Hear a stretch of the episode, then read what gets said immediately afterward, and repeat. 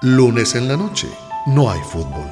Comienza otro ciclo de trabajo y el fin de semana se fue volando. Para que el cine nos salve de la realidad, Radio Cinema. Radio Cinema, cine conversado entre Santiago Gutiérrez y Samuel Castro.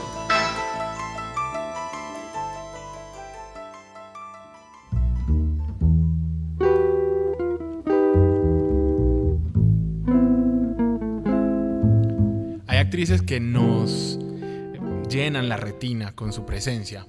Hay otras que, sin embargo, sin ser tan exuberantes, eh, se convierten en parte de nuestros sueños y de nuestros recuerdos porque nos conmueven con solo aparecer, con un gesto. Hoy tenemos la fortuna de que en la ciudad se estrenó una película que nos permite hablar de una de esas actrices conmovedoras, que para las personas de la generación de Santiago y mía, además, eh, es muy especial porque ha sido como nuestra novia durante los últimos 20 años. Así que en, en- en la noche de hoy vamos a conversar un poquito sobre Jackie y sobre Natalie Portman.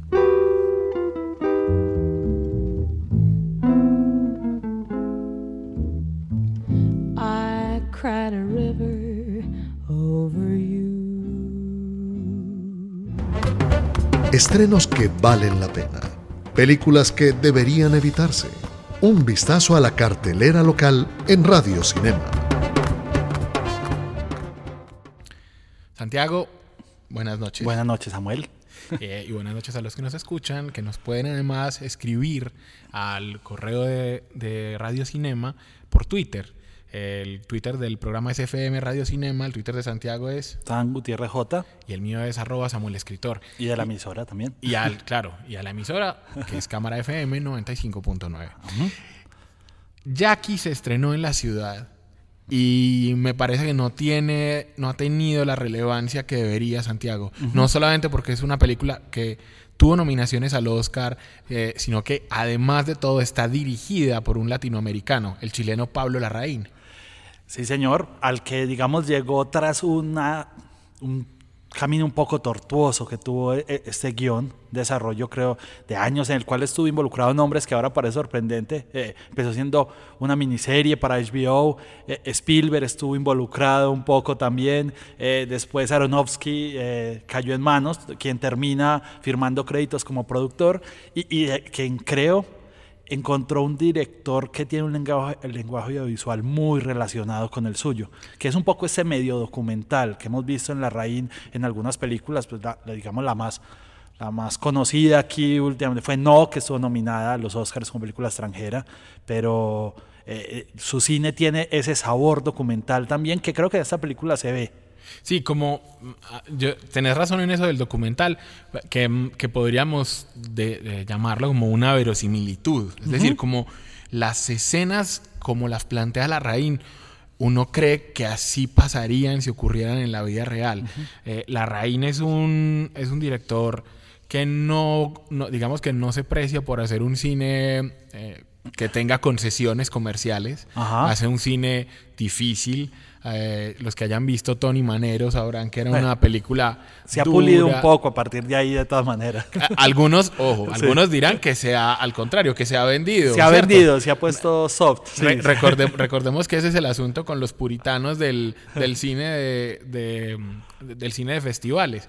A mi parecer, en Jackie, Pablo Larraín encuentra el balance perfecto. O sea, hay una película que tiene un guion, que nos importan los diálogos, que tiene esa, digamos, esa dramaturgia más clásica de Hollywood, pero está él, está estilo. sus Sí, decisiones claro. de director. es una de las virtudes o defectos de la película están que hay un director detrás de, de la cámara, claramente. Un director que, que toma decisiones y que uno puede compartir o no. La- por hablar de algunas, eh, digamos, ya entrando aquí a la subjetividad de la crítica, a mí me parece que expone demasiado a, Natalie Portman en los primerísimos planos, que no era tan necesario. Pero también lo entiendo porque un rostro angelical como, como el de su protagonista, digamos, es una tentación para, para el director también. Pues claro, es que quien no, uno viendo a Natalie Portman, hermano, en serio, ¿cómo no va a querer verle la cara que es una cara de la que uno se enamora y que además en este caso hace de una mujer que también, digamos, su rostro fue el que se hizo, eh, fue el que se hizo familiar para los Así es. estadounidenses. La película es muy inteligente. Leí que la idea de incluir flashbacks a un tour televisado en la Casa Blanca que hizo eh, eh, Jacqueline Kennedy para la CBS fue idea de la. Ajá. O sea, que, que, esa, que eso no estaba en el guion y que él cuando vio eso como material de consulta, digo, incluyámoslo y eso nos permite mostrar la evolución del personaje. Mostrar a esa Jackie Kennedy de ese video que todavía no estaba muy segura de, de cuál era su papel en el gobierno. Y que es impostada. Eh, exacto. De hecho, al ver la actuación de Natalie Portman uno cree que está exagerando. Y Pero no. lo, vayan a ver a YouTube el video y realmente es así de impostada Jacqueline Kennedy en ese tour por la Casa Blanca. Eh, de todas maneras, viendo que lo expone un poco y, y eso, y eso creo que ahí están las debilidades, a pesar de que al final logra un personaje, digamos, de- sin duda merecedor de la nominación a Oscar que tuvo Natalie Portman. La música es otro tema que también saca a gente. A mí personalmente me gustó porque es como ruidosa. A mí Son no. ruidos. A, a mí, a, mí, a mí no me gustó. A mí fue Sí. de lo que más me, me- me chocó de la película. Entiendo como la sensación de... De confusión, de tal confusión vez, del que quiere expresar, sí. sí. de que quiere expresar la, la, la música. Además, fue muy destacada en los Oscars porque era una compositora, Mi- Mika Levy, Ajá. o Levy. Eh, pero, pero a mí me chocó, a mí me chocó porque en ciertos momentos la vi innecesaria, tampoco me gustó, aunque entiendo el uso de la canción de Camelot, Ajá. de la canción en la película que era importante po- para la frase que ella dice, o sea, es Jacqueline Kennedy la que compara Y la identifica mucho. compara a los Kennedy con Camelot. Sí. A mí me parece que la no era necesario, o sea, si de verdad él se arriesga a mostrar la intimidad de, de Jackie Kennedy después de la muerte de, de- de John, ¿por qué poner la canción más obvia? ¿Por qué no poner una canción que a ella le gustara? O sea, ahí, por ejemplo, me parece que el riesgo no se tomó. No se tomó el riesgo. se sí. hizo lo obvio. Se hizo lo, lo obvio. De todas maneras, eh, hay que decir que no es un recorrido por la vida de Jacqueline Kennedy. Eh, es, es un momento en la vida eh, justo después de la muerte Y eso es lo más del bacano. asesinato. Eso es lo más bacano de la película. eh, eso es lo bueno, sí. Porque a veces estos eh, biopics de toda la vida terminan siendo una serie de anécdotas, una colección de anécdotas. Cambia aquí realmente se logra llegar a- al interior de un personaje que, que es muy iconográfico, pero que nunca se vio así de, de manoseado. No sé si la palabra puede, Sí, puede puede entrar, pero exacto, como humano, humanizado podría ser también acá. Ah, Eh, lo, lo- lo que destaca Santiago es el trabajo extraordinario de Natalie Portman en su Ajá. retrato. Eh, eh, un compromiso que ella ha demostrado siempre en, en toda su, en toda su carrera. Y por eso mismo es que aprovechemos esta ocasión para hablar de la bellísima, estoy declarándome aquí su, su enamorado de siempre, la bellísima Natalie Portman. Nos hacen reír, soñar y llorar. Aún así, no los conocemos. Personajes del cine en Radio Cinema. Bueno, Natalie Portman, Santiago, lo primero es decir que ella no es estadounidense, no, es, Eh, es israelí, es israelí y digamos orgullosa en sus raíces además. muy Eh, orgullosa. Sí, educada en una, una escuela judía de, en Estados Unidos donde se enseñaba el hebreo, el cual ella perfeccionó después cuando regresó a Israel. Su, eh, no- su nombre, su nombre real es Natalie Herschlag. eh, lo- Neta Lee. Neta Lee, perdón, sí. Sí. Eh, sus papás a los 10 años deciden cambiarle y ponerle el nombre de su abuela, Ajá. el apellido, perdón, de su abuela para favorecer, digamos, su carrera, Sí. para que fuera fácil, digamos, en, en, Y es un- nombrarla. sí, y ella, digamos, la- fue una decisión familiar para proteger también un poco eh, la familia. Recordemos que ella empezó su carrera muy pequeña, pues ahora hablaremos un poco de, nos detendremos en esta película León de Luc Besson, donde ella, eh, que todavía la rotan mucho ahí en los canales, donde ella, su carrera. película. Entonces decidió. Eh, es, es una persona muy particular para Hollywood y, y resulta curioso que ella haya hecho una carrera tan sólida en Hollywood, a pesar de que tiene unas particularidades y unas decisiones que no son de una estrella de cine. Ella realmente ha hecho lo que quiere desde el comienzo de su carrera. A, a mí es que me gustan mucho estas nuevas actrices llenas de... eh, qué pena, voy a usar una palabra que odio. Diva. No, em- iba a decir empoderada, Ah, ok. que es peor todavía. Pero no, eh, estas nuevas mujeres eh, como Emma Watson, como Natalie Portman, como Emma Stone, que toman ciertas decisiones que se salen de los este- Lawrence. sí, que se salen Sí. de los estereotipos, digamos, más comunes. Sí. Eh, solo el hecho de que Natalie Portman eh, haya decidido no participar en la promoción de Star Wars cuando fue la reina Amídala porque estaba presentando exámenes. Sí. Eso ya, ya ha- habla de, de otro tipo O de sea, hay persona. que decir que ella detuvo su- dijo que no iba a hacer película, solo hizo Star Wars, pero no participó en la promoción por cuatro años porque dijo que iba a estudiar en Harvard. eh, Psicología. Psicología. Es licenciada en psicología. Licenciada en psicología de Harvard, exactamente. Que no es cualquier cosa. A ver, uno, la gente, Ojo. eh, eh, me parece un poquito gracioso, pero vamos a aclararle a la gente esto. Uno no entra a Harvard por estar en Hollywood. Es decir, ella realmente entró primero a Harvard por sus propios méritos, se gradúa en Harvard. Eh, la ahora, que la inviten a dar un discurso de graduación probablemente sí sea Sí. por ser actriz. Es mediático, sí. No, y lo más curioso es que para este entonces ella ya estaba haciendo las películas de Star Wars que eran las más taquilleras del año, pero ella decide ir a vivir en los dormitorios de la universidad. O sea, habla, digamos, de, de- de- de las decisiones que ella ha tomado que están fuera, como, como su propia belleza. Su belleza tampoco es dentro del estereotipo que siempre nos vendieron de Hollywood. Y, y ella ha hecho su carrera a partir de esa subjetividad. Eh, Lo que yo decía al comienzo, o sea, es que. Natalie Portman no es voluptuosa. ¿No? Eh, pero, eh, uy, no, pero yo veo ese rostro de Natalie Portman. Yo veo ese rostro de Natalie Portman y me enamoro. Y me enamoro. Lo peor es que sentía un sentimiento de pedofilia, Santiago, cuando la vi por primera vez, cuando todos la vimos por primera vez en la película, de la que vamos a hablar un poquito más, porque creo que para todos fue la mejor carta de presentación que tuvo Natalie Portman. Nunca serán clásicos, pero tienen algo que las hace inolvidables. La videoteca de Radio Cinema. Me refiero, por supuesto, Santiago, a esa peliculaza hermosa y enorme que es León y que nadie reconoce si le decimos León, Sí. porque realmente todos la, la recordamos como el perfecto asesino. Sí, León el profesional sería la traducción del nombre en inglés. Esta película eh, fue muy importante para, para Natalie Portman, obviamente, pero también para Luc Besson y su crossover a Hollywood, el director, eh, y para Jean Reno también fue, digamos, la oportunidad para ingresar en un mercado global.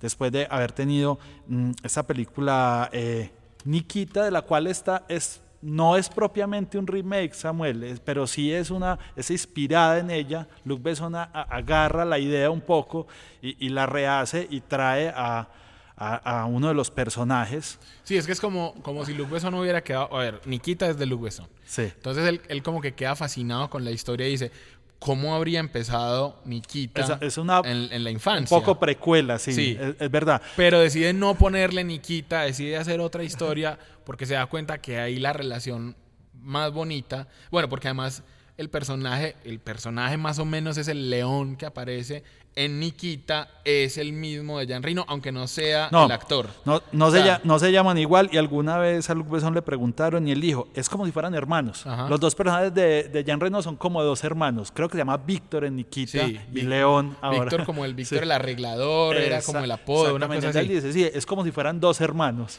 Pero Santiago, a mí me parece que el, el problema con, con la edad que usted y yo tenemos es que nos toca hablarle a, a oyentes que probablemente no han visto el perfecto asesino. Bueno, la dan mucho realmente en los canales sí, ahora. pero es- Sí. Te, te lo juro que hay gente así, hay gente así, Santiago. ¿qué Sí, hacemos? bueno, es una película que digamos que costó 16 millones y tuvo en recaudación 45 millones, lo cual para la época era un exitazo tremendo y una película que no tenía muchas pretensiones eh, por lo que acabamos de decir, pero tiene, digamos, además a un Gary Oldman que siempre es una garantía de actuación. Es que la película, la película, re- resumiendo, cuenta la historia de Matilda, una niña que queda huérfana porque, porque bueno, es- eso pasa al principio, no le estoy dando la película a nadie, porque le asesinan a la familia y en Sí. un momento ella se refugia en el cuarto del inquilinato del edificio en el que viven, en el cuarto de al lado, y el que vive ahí es León,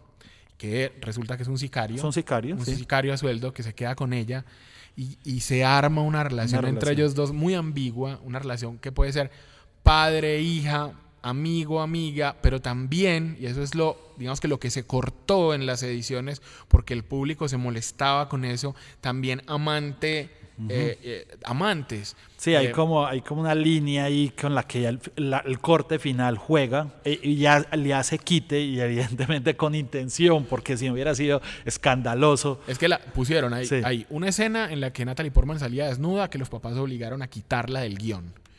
Y otra escena en que se hizo, que se filmó, en la que eh, en que Matilda le decía a León que si quería ser su amante.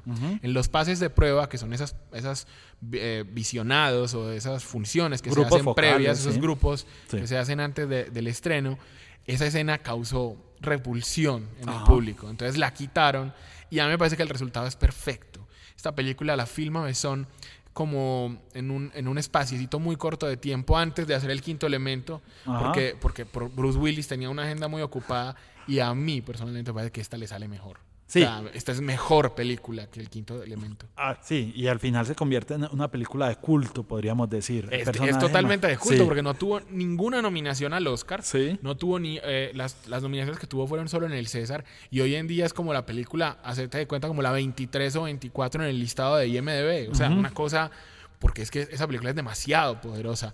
Sí. Lo que hace Natalie Portman en alguna escena de la película lo pueden ver imitando a Chaplin.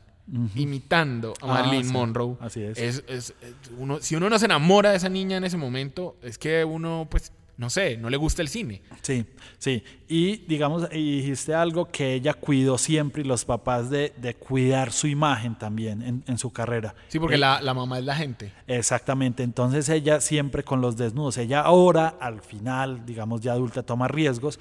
eh, Como en, ese, como en ese corto que hizo para Wes Anderson, que sale desnuda todo el Hotel, tiempo. Hotel Cavalier, exacto. Y, y digamos esa escena también, que si querés hablemos un poco de cómo llega eh, Natalie Portman a ser nominada eh, eh, Sí, al Oscar sí, de la claro. Academia. Sí, claro. Eh, Natalie Portman continúa, digamos, su carrera con bastante éxito. Era una niña a la que Ah, le bueno. ofrecían muchos Sí. papeles. Sigue, digamos, siendo eh, importante al llegar a Star Wars, pero me parece a mí que la vemos crecer de nuevo en, en dos papeles. En esa película que hizo con Susan Sarandon, Sí. eh, la nominaron al Oscar como actriz de reparto, Sí. eh, que era como la amante del nuevo, del, ex esposo de Susan Sarandon. Eh, En y- el- eh, ahí también ella exigió cortes en, en el guion porque también tenía unas escenas. eh, Sí, digamos, como fuertes. tórridas. Sí, sí. Eh, y luego, que esa película, ¿cómo se llamó? Esa película se llamaba. ¿Cómo se llama? Where the- no, Anywhere But Here. Anywhere but here, sí, Exacto. señor. Y a esa- ese, en ese año Angelina Jolie gana el Oscar, ella sigue avanzando en su carrera, hace un papelito en Cold Mountain, hace un papel que a mí me encantó en Garden State, pero Esa hace, fue la época de Harvard, entonces ella Sí, baja su trabajo. Claro, y luego hace Closer Closer. y de repente vemos a Natalie Portman eh, de stripper y nos enamoramos otra vez, pero ya de la mujer. Con, con su, con su peluca de color. Con su y, y peluca mientras rosada. tanto es- está, está, está en Broadway ha- haciendo una obra Ahí hizo La Gaviota, La Gaviota, de Chekhov, de Chekhov. en una cosa impresionante porque el reparto eran Philip Seymour Hoffman, Ajá. Meryl Streep, Ajá. Kevin Klein y ella. O sea, Bueno. Si eso no demuestra cuál era el nivel. Hubieras de pagado lo que fuera No, por que esa sea. obra de O sea, mil dólares habrían sido- los hubiera pagado con gusto por ir a esa obra. Por de ese reparto. No, es una cosa brutal. Entonces, Natalie, eh, digamos que sigue con su carrera, eh, muestra con Closer que ya era capaz de, de hacer lo que sea. Así es. Luego, Bueno, con- está esto de B de venganza que, Que se rapa. que fue muy impactante ese cambio eh, en cámara físico porque pues ella siempre como la niña linda acá como que raparse en cámara impactó bastante. Y luego Está el, el de las bolenas con Scarlett Johansson. Esa y película es mala. De una vez les digo, es mala. Es, es muy mala. Con Eric Bana. Sí, que lo único bonito es verlas a ellas dos haciendo de hermanas, pero la, la película no es buena. Eh, pero ella muy inteligentemente va haciendo lo que hacen las actrices que de verdad quieren tener una carrera. Va metiéndose en la producción, sus intereses intelectuales hacen que vaya empezando a, a hacer corticos, a, meterse detrás de cámaras. eh, y digamos que lo más importante que realiza es que se mete de lleno en una película que a usted le gusta mucho, Santiago, señor. que a usted le encanta. La defiendo Y siempre. por eso mismo es que hemos, la hemos convertido en el nuevo clásico de hoy para que hablemos a profundidad de The Black Swan. Se ganaron su lugar en nuestra memoria y en la historia del cine. Clásicos de ayer y de hoy en Radio Cinema. Le quito el D, es Black Swan solamente. Black ¿cierto? Swan, sí, Black Swan. Eh, es, un tri- es, es una película, eh, digamos, de una psicología profunda, diría yo. Y Natalie Portman la lleva de una manera muy inteligente y tiene además eh, este contrapeso eh, de Mila Kunis que, que hace como un, un- un sueño de, de las Erótico. do- erótico en la misma película. Porque Dígalo, tiene las dos- dígalo de frente, Santiago. ¿A usted le gusta la película? tiene- por eso. No, no, no, no. Tiene una profundidad psicológica y Darren Aronofsky mete este. Es, aquí estamos, digamos, cerrando el círculo porque comenzamos hablando de la intervención de Aronofsky en, en Jackie y, y aquí, como incluso hay que decir que gracias a la relación que crearon en esta película, ellos llamaron a Aronofsky a Natalie Portman pensando que esa sería la llave que convencería a Aronofsky de dirigir a Jackie. Al final le- las agendas no le daban o, o no quiso y él mismo sugirió a la Larraín y quedó como productor.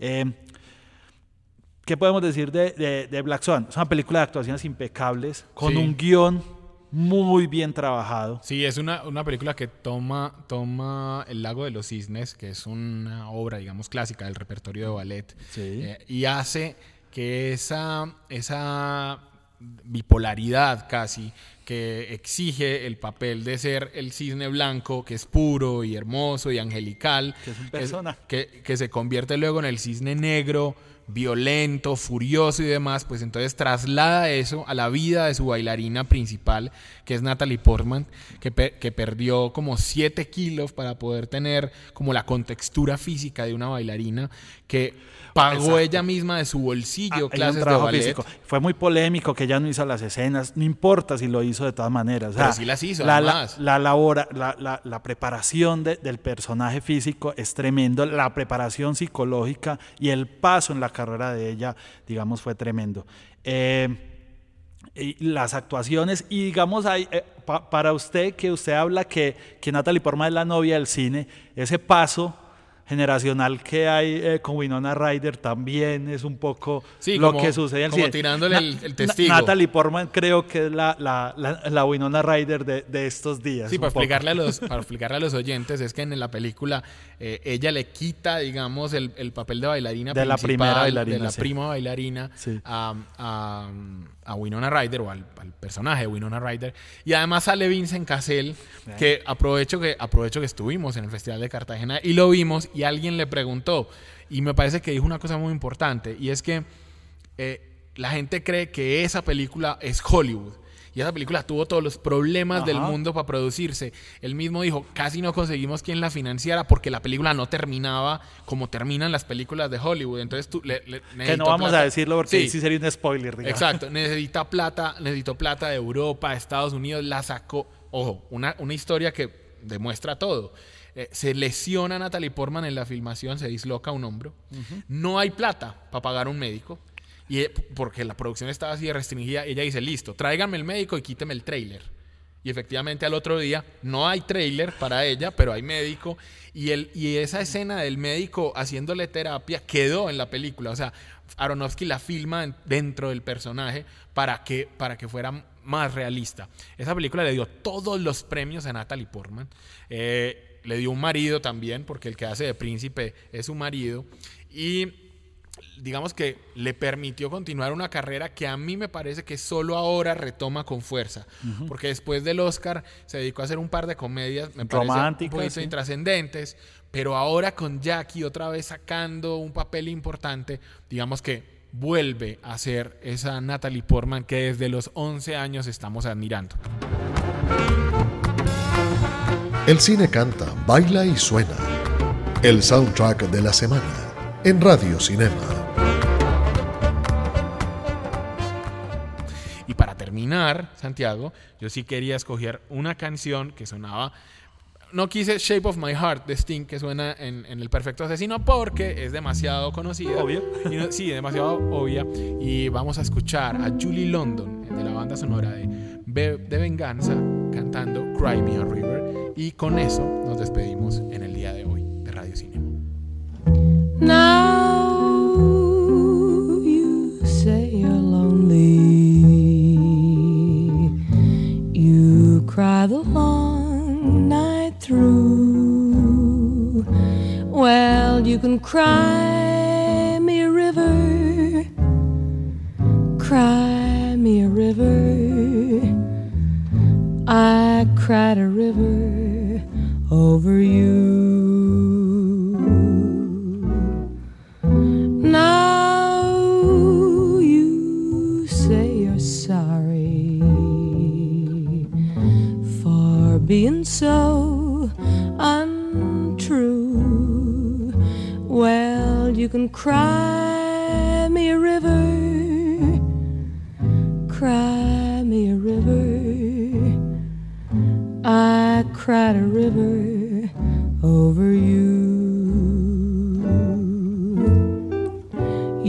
Drove me, nearly drove me out of my head, while you never shed a tear. Remember, I remember all that you said. Told me love was too plebeian. Told me you were through with me. And now you say you love me. Well, just to prove you do, come on and cry me a river. Cry me a river. Cried a river over you.